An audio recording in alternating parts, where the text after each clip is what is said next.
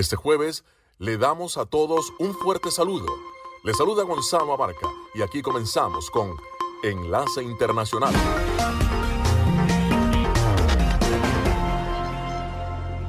Damos la bienvenida a todos aquellos oyentes de Enlace Internacional. En esta franja nocturna estamos hablando de noticias internacionales, algunas entrevistas y un poco de música.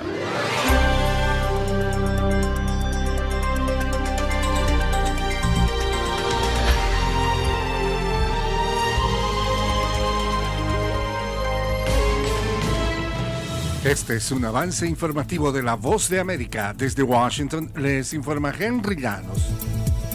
Alejandro Mayorkas, secretario de Seguridad Nacional, anunció las medidas que tomará Estados Unidos tras la derogatoria del título 42. Nos informa Jorge Agobián. Mayorkas dijo que se implementará el título 8 del Código Federal de Estados Unidos, una ley de larga data que permite expulsar a quien entre irregularmente al país. Eso frente al incremento previsto de migrantes que se espera después del 11 de mayo. Permítame ser claro, la derogatoria de la Orden de Salud Pública del título 42 no significa que nuestra frontera esté abierta. De hecho, es todo lo contrario. Según el título 8, quien es expulsado no puede ingresar al país por cinco años y enfrenta consecuencias penales si lo intenta nuevamente. Jorge Agobián, Voz de América, El Paso, Texas. El presidente Joe Biden calificó el miércoles los recortes de gastos exigidos por los republicanos de devastadores cuando expuso sus argumentos en un discurso estilo campaña al electorado, mientras legisladores se reunían en Washington para elevar el límite de la deuda del gobierno para evitar un catastrófico impago de Estados Unidos.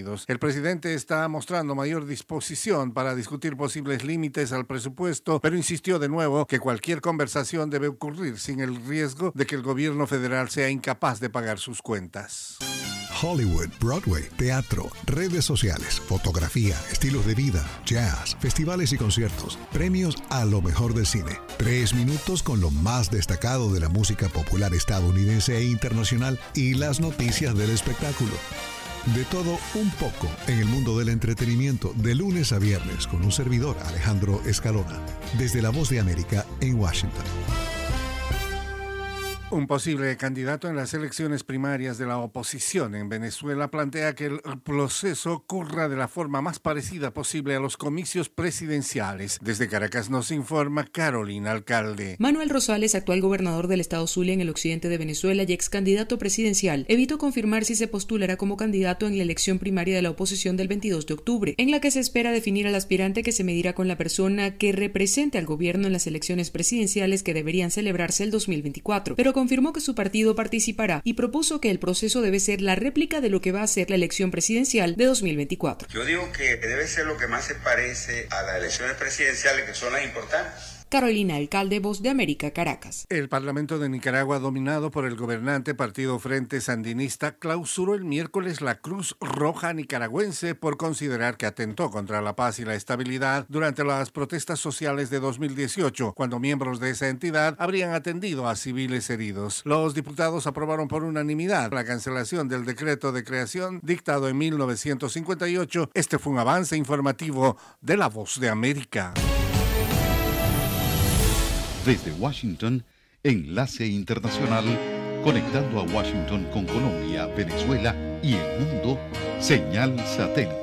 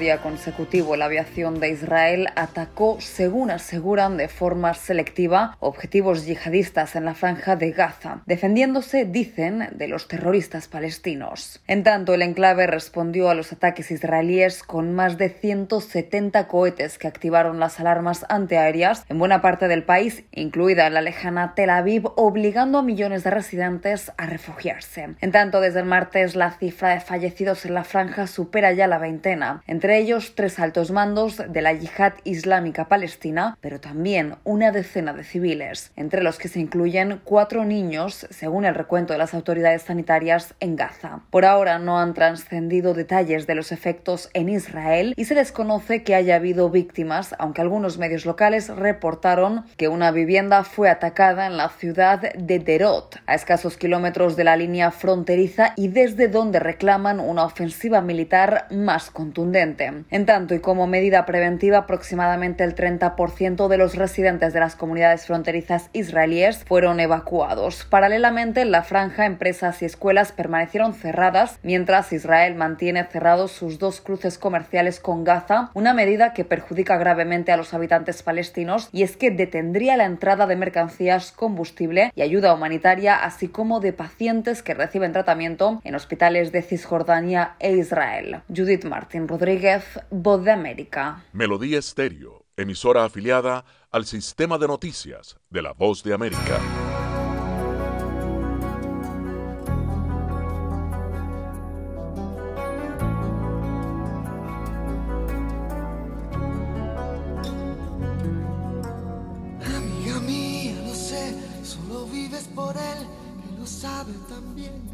Pero él no te ve como yo, suplicarle a mi boca que diga que me ha confesado entre copas, que es con tu piel con quien sueña de noche y que enloquece con cada botón que te desabrochas pensando en sus manos. Él no te ha visto temblar esperando una palabra, algún gesto, un abrazo. Él no te ve como yo suspirando con los ojitos abiertos de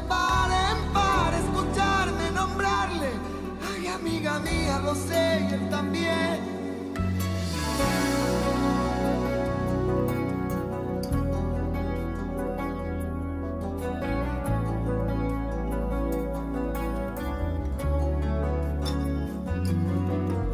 Amiga mía, no sé qué decir ni qué hacer para verte feliz. Ojalá pudiera mandar en el alma en la libertad que es lo que hace late los bolsillos de guerras ganadas, de sueños e ilusiones renovadas. Yo quiero regalarte una poesía, tú piensas que estoy dando las noticias. Amiga mía, ojalá algún día, escuchando mi canción de pronto entiendas que lo que nunca quise fue contar tu historia, porque pudiera resultar conmovedora, pero perdona, amiga mía no eres inteligencia ni sabiduría. Esta es mi manera de decir las cosas. No es que sea mi trabajo, es que es mi idioma.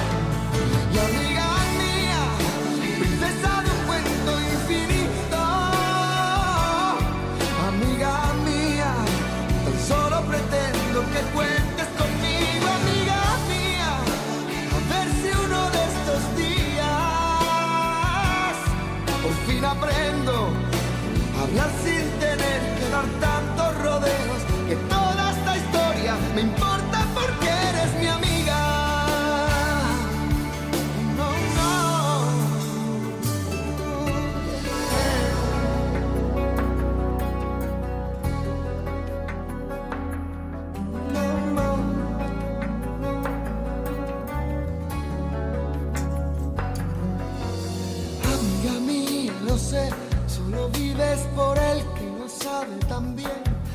Él no te ve como yo suplicarle a mi boca que diga que me ha confesado entre copas, que es con tu piel con quien sueño de noche. Amiga mía, no sé qué decir ni qué hacer para verte feliz. Ojalá pudiera mandar en el alma la libertad que es lo que a le hace falta. Llenarte los bolsillos de guerras sueños e ilusiones renovadas. Yo quiero regalarte una poesía. Tú piensas que estoy dando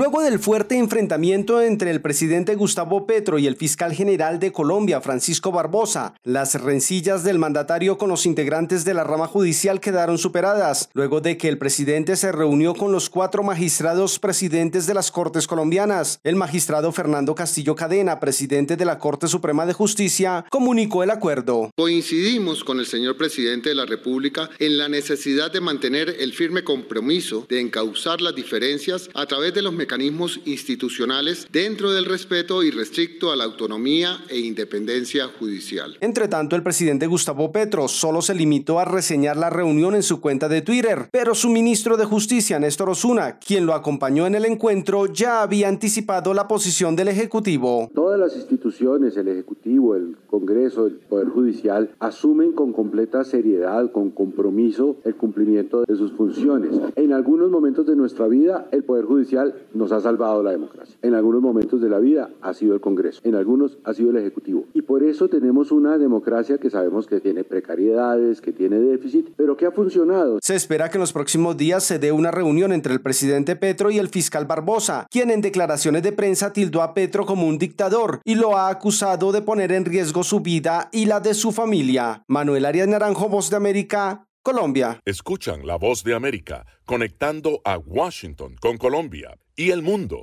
por Melodía Estéreo y melodíaestéreo.com.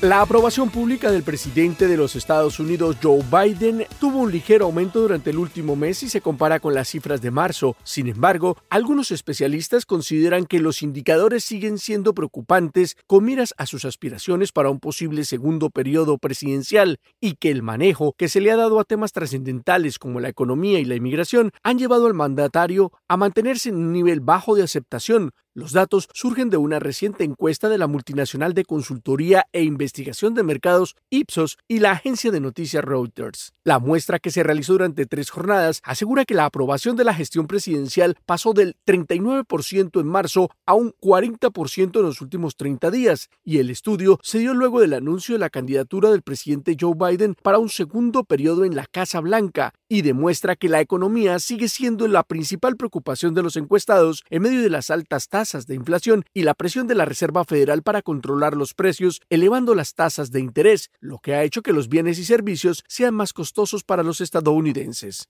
Otro de los aspectos que ha influido en la baja cifra de aprobación pública del presidente Biden es la crisis inmigratoria en la frontera sur y que podría verse agravada a partir de hoy con la expiración de la medida sanitaria conocida como Título 42 y la encuesta encontró que el 54% de los adultos en Estados Unidos, incluido el 77% de los republicanos y el 34% de los demócratas, están en contra de aumentar la cantidad de inmigrantes permitidos en el país cada año. Además, la elevación del techo de la deuda y la posibilidad de un impago en las obligaciones estadounidenses podrían afectar las aspiraciones del presidente Biden. Héctor Contreras, Voz de América, Washington. Escuchan Enlace Internacional con la Voz de América por Melodía Estéreo y melodíaestéreo.com.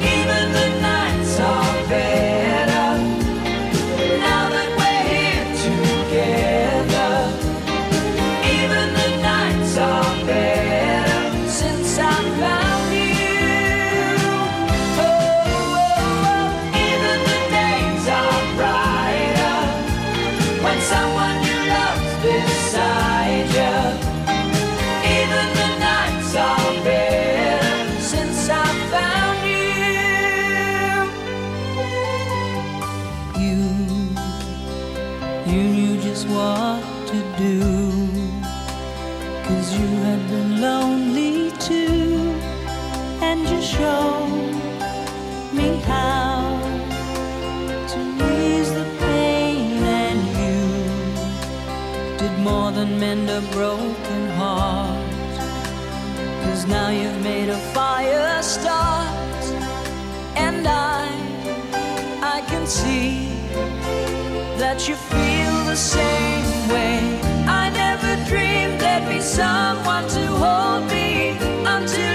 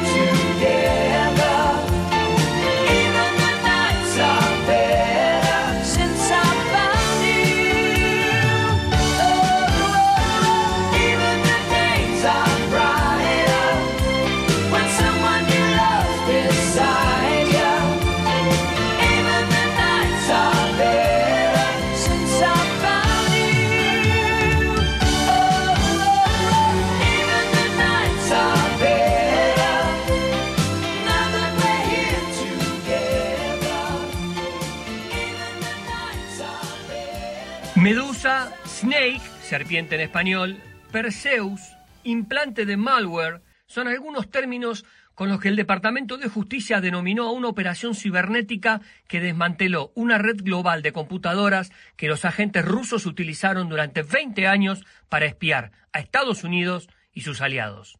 Las autoridades confirmaron que una unidad dentro del Servicio de Seguridad Federal de Rusia, o FSB, la moderna KGB, usó un software malicioso llamado Snake para robar documentos confidenciales de cientos de redes informáticas comprometidas en al menos 50 países. Tras robar los documentos, los hackers extraían esos datos a través de computadoras en Estados Unidos y otras partes del mundo infectados con el programa Snake. Las autoridades de Estados Unidos desactivaron ese malware con una herramienta especial del FBI llamado Perseus, Perseo, que manda órdenes al programa maligno para que sobreescriba sobre sus componentes vitales. El derribo de esta red ha neutralizado una de las herramientas de ciberespionaje más sofisticadas de Rusia para promover los objetivos autoritarios de ese país. Las autoridades dijeron que las computadoras pirateadas pertenecían a gobiernos miembros de la OTAN, periodistas y otros objetivos de interés para el gobierno ruso. Las computadoras infectadas con serpientes en los Estados Unidos y en todo el mundo sirvieron como conductos para canalizar los datos robados de regreso a Rusia. El Departamento de Justicia llamó Snake al primer implante de malware de ciberespionaje del FSB. El fiscal general Merrick Garland dijo en una declaración que Estados Unidos seguirá fortaleciendo sus defensas contra los esfuerzos desestabilizadores del régimen ruso para socavar la seguridad de Estados Unidos y sus aliados. De hecho, Estados Unidos trabaja en conjunto con las autoridades de otros países para notificar a otras víctimas de infecciones de serpientes. La unidad actualiza y revisa repetidamente el malware para garantizar que siga siendo el implante de malware de ciberespionaje a largo plazo más sofisticado de Turla, dijo el Departamento de Justicia. Gustavo Cherky, Voz de América, Washington, D.C. Están escuchando Enlace Internacional con la Voz de América por Melodía Estéreo y melodíaestéreo.com.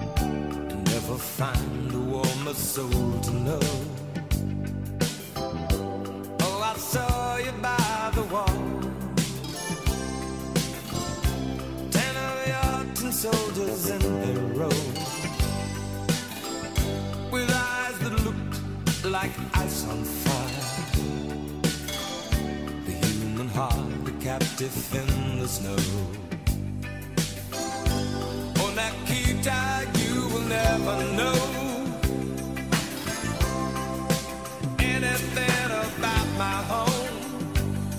I never know how good it feels to hold you.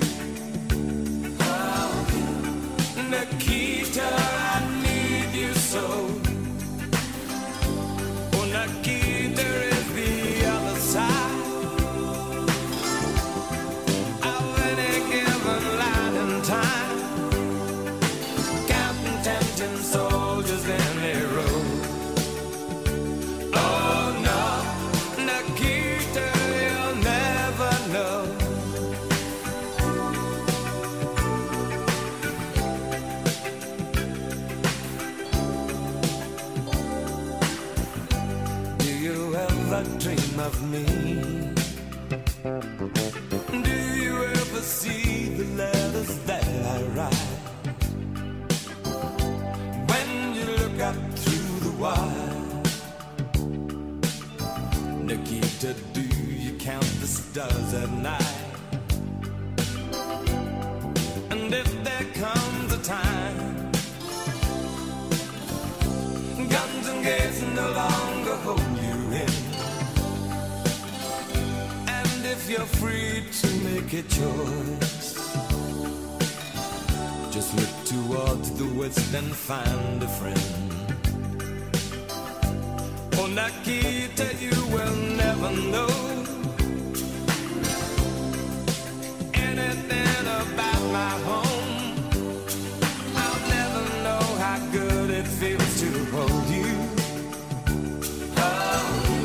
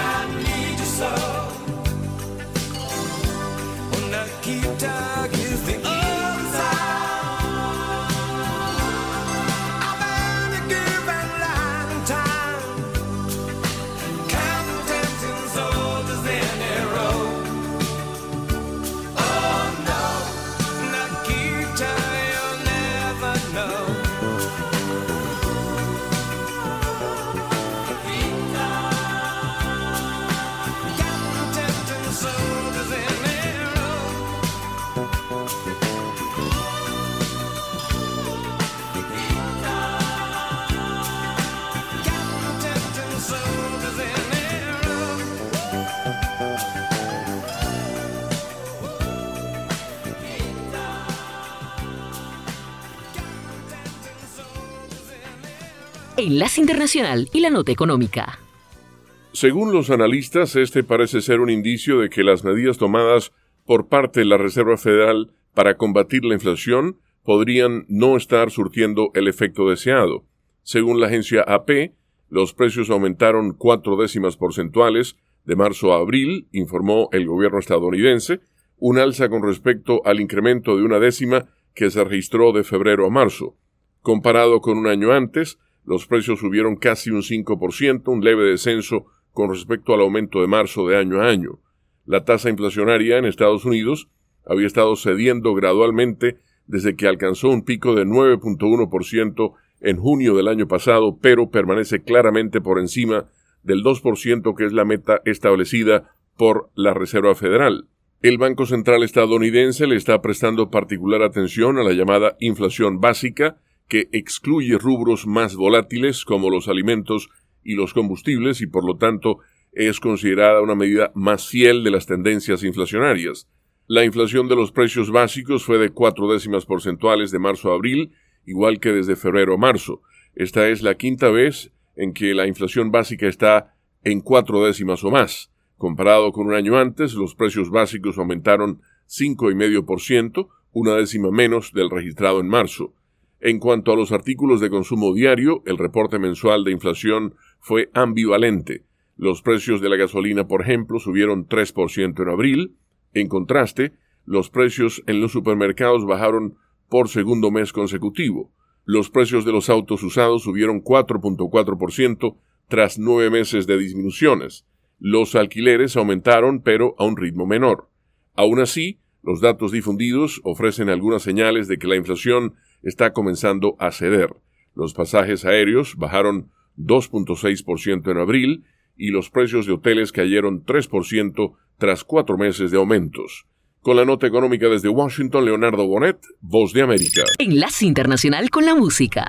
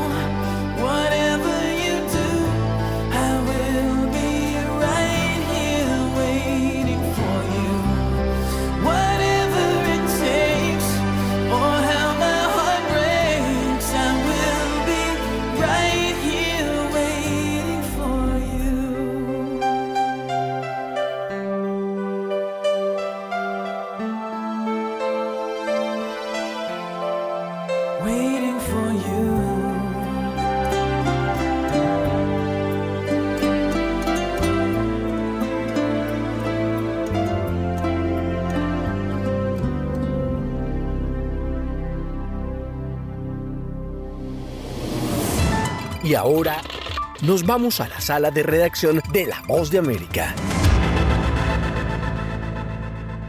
Representante estadounidense George Santos, conocido por fabricar la historia de su vida, se declaró inocente de los cargos impuestos por un tribunal federal de Nueva York que incluyen engañar a los donantes, robar dinero para su campaña y mentir ante el Congreso sobre sus ingresos millonarios. La acusación federal de 13 cargos en contra de Santos fue un ajuste de cuenta por una red de fraude y engaño que, según los fiscales, se superpuso con la fantástica imagen pública del republicano de Nueva York como un hombre de negocios adinerado, una biografía ficticia que inició a desmoronarse después que ganó las elecciones el otoño del año pasado. El congresista de 34 años fue liberado con una fianza de 500 mil dólares luego de su lectura de cargos entre los que destacan fraude electrónico, lavado de dinero, robo de fondos públicos y declaraciones falsas ante el Congreso. Este es el comienzo de mi capacidad para dirigirme y defenderme, dijo el funcionario a la prensa y añadió.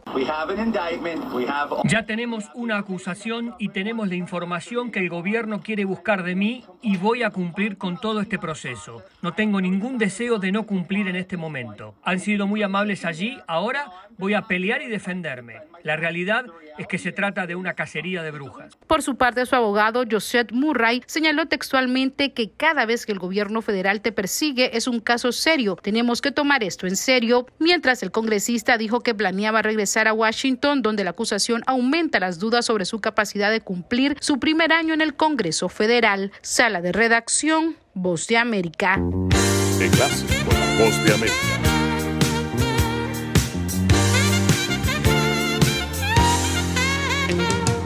Dark clouds are blowing in the wind.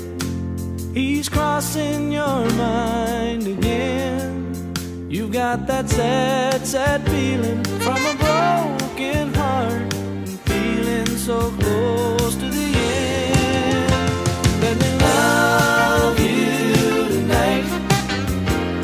There's a million stars in the sky. Let me love you tonight. I'll make everything alright.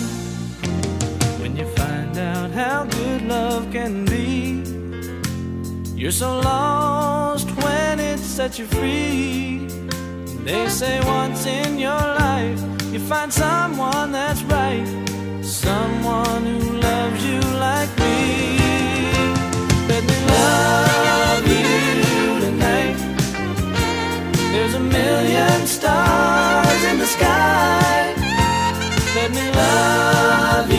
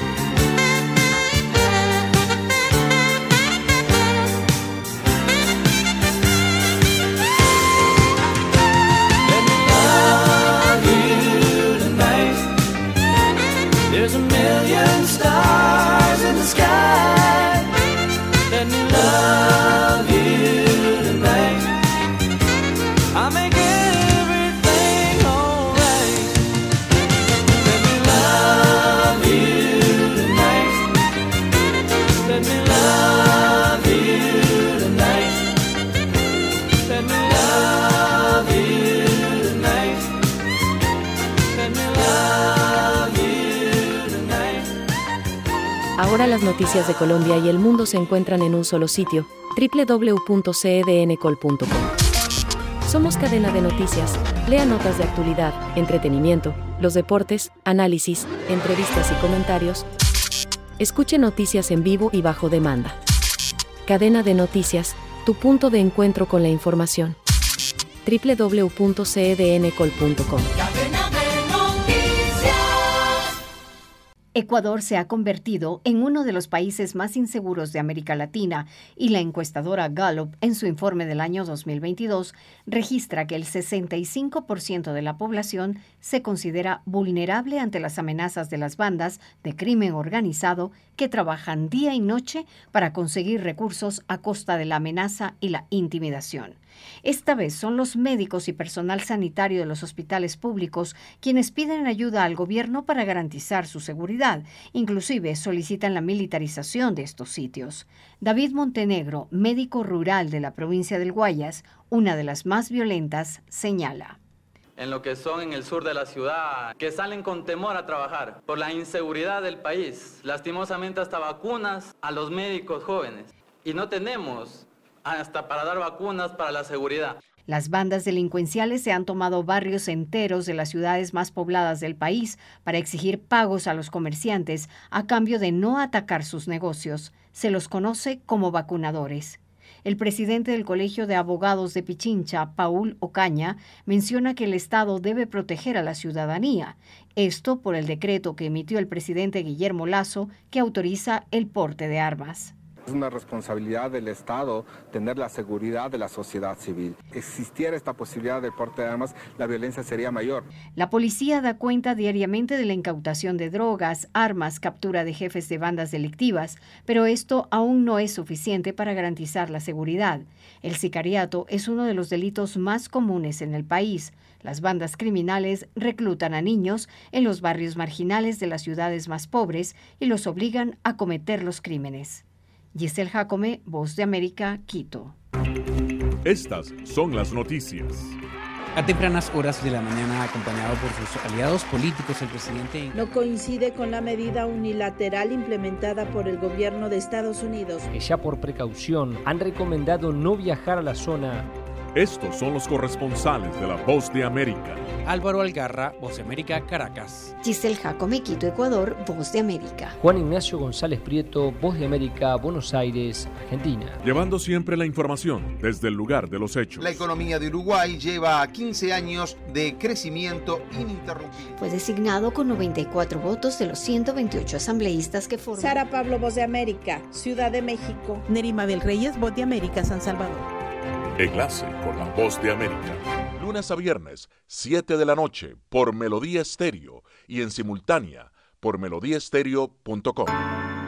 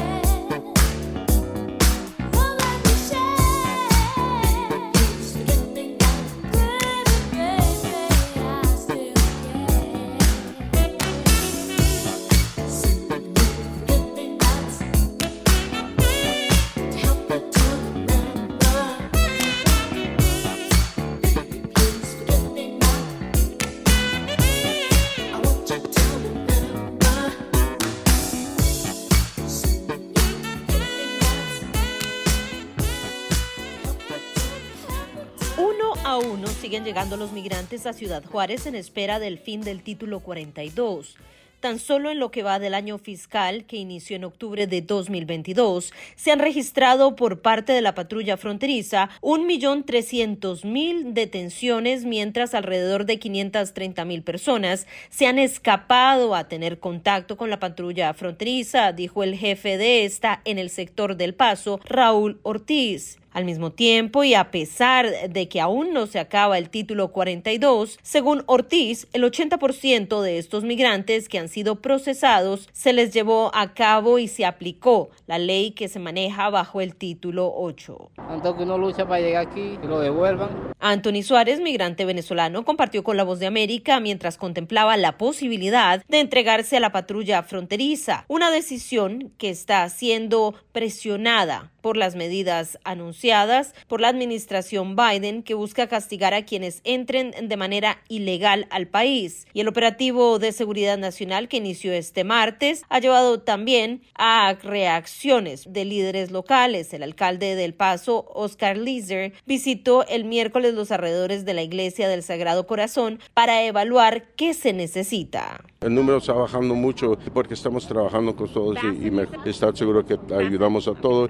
Y como le están diciendo ahorita, fui a Juárez, fui a las calles ahorita y vimos esos números también se están bajando. Grupos que defienden los derechos de los migrantes, esta coyuntura entre el título 42 y el título 8 deja ver la importancia de seguir la ley y aplicar para una cita con la aplicación de CBP One, la cual doblará el número de cupos a mil a partir del viernes 12 de mayo de manera diaria. Esta es la gran preocupación de Betty Camargo, coordinadora estatal de la reforma de inmigración para la Alianza de Texas, quien como la ciudad ha estado preparándose para esta fecha. Seguimos nosotros como organización uh, empujando las soluciones que hemos estado trayendo a la mesa desde hace muchos años, que es empezar a traer infraestructura a la frontera donde puedan tener centros de bienvenidas, que los migrantes puedan venir con respeto y dignidad a, pe a pedir la oportunidad de un proceso de asilo, que eh, estos sistemas que, teníamos que se vuelvan a reimplementar.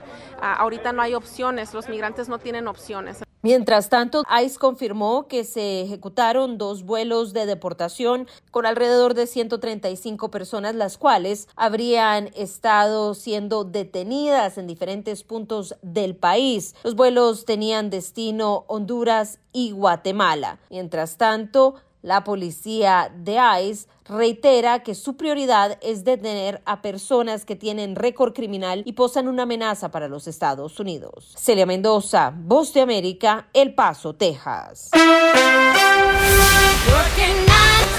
Estas son algunas de las noticias del mundo del espectáculo. Hoy jueves 11 de mayo salió el sencillo World on Fire, Mundo en Llamas, el primer tema extraído del primer álbum de rock de la cantante country Dolly Parton titulado Rockstar. Entre los colaboradores del álbum están Elton John, Paul McCartney, Ringo Starr, Sting, Steve Perry, Michael McDonald y Debbie Harry. Rockstar incluye una versión de Let It Be en la que participan Paul y Ringo, además de Mick Fleetwood y Peter Frampton. No es la primera vez que miembros de los Beatles se acercan a Dolly Parton para grabar juntos. La artista estadounidense también ha versionado temas de ellos. En total, Rockstar contiene 30 canciones en las que también colaboraron Simon Le Bon, Pat Benatar, Lizzo, Melissa Etheridge, Pink, Brandy Carlisle, Steven Tyler y Steven Nicks. También hoy, 11 de mayo, continúan las semifinales del Festival de la Canción de Eurovisión desde Liverpool. La gran final será el sábado. Eurovisión puede verse en Estados Unidos por la aplicación Peacock de la cadena NBC. Robert De Niro a los 79 años es padre por séptima vez. Un representante del actor confirmó la noticia de Associated Press esta semana sin dar más detalles. De Niro actualmente está promocionando su nueva comedia About My Father que se estrena en mayo 26. Mirror Group Newspapers, la empresa editora del tabloide británico Daily Mirror, reconoció y ofreció disculpas por haber recopilado información ilegalmente sobre el príncipe Harry para sus reportajes. Al comienzo de un juicio por piratería telefónica el miércoles en Londres, el grupo editor negó haber interceptado mensajes telefónicos, pero reconoció que hay evidencia de recopilación de información ilegal respecto a cada uno de los demandantes, entre ellos Harry. Esta semana, estrellas como Margot Robbie, Little Nas X y Snoop Dogg asistieron a un desfile de modas de Chanel en los estudios Paramount de Los Ángeles. Kristen Stewart, Nile Rogers, Paris Hilton y Chris Jenner también fueron invitados al desfile. La última vez que Chanel tuvo uno de estos eventos en el área de Los Ángeles fue en 2007 en un hangar del aeropuerto de Santa Mónica. El Festival de Cine de Cannes comenzará la próxima semana. Leonardo DiCaprio, Natalie Portman y Harrison Ford son algunas de las estrellas de Hollywood que estarán en la Riviera Francesa. Películas proyectadas este año fuera de competencia por la Palma de Oro incluyen Killers of the Flower Moon de Martin Scorsese y el regreso de Harrison Ford en Indiana Jones and the Dial of Destiny. Desde La Voz de América en Washington se despide Alejandro Escalona. Será hasta mañana. Se nos agotó el tiempo. Regresamos mañana a un nuevo Enlace Internacional con la Voz de América por Melodía Estéreo, melodíaestéreo.com. Gracias por su sintonía. Enlace Internacional es una producción de cadena de noticias. Editores Jorge Pérez Castro y Gabriel Villarreal Ángel. Periodista Sala de Redacción de La Voz de América. Voiceover Gonzalo Abarca. Producción ejecutiva Jimmy Villarreal. Síganos en www.cdncol.com.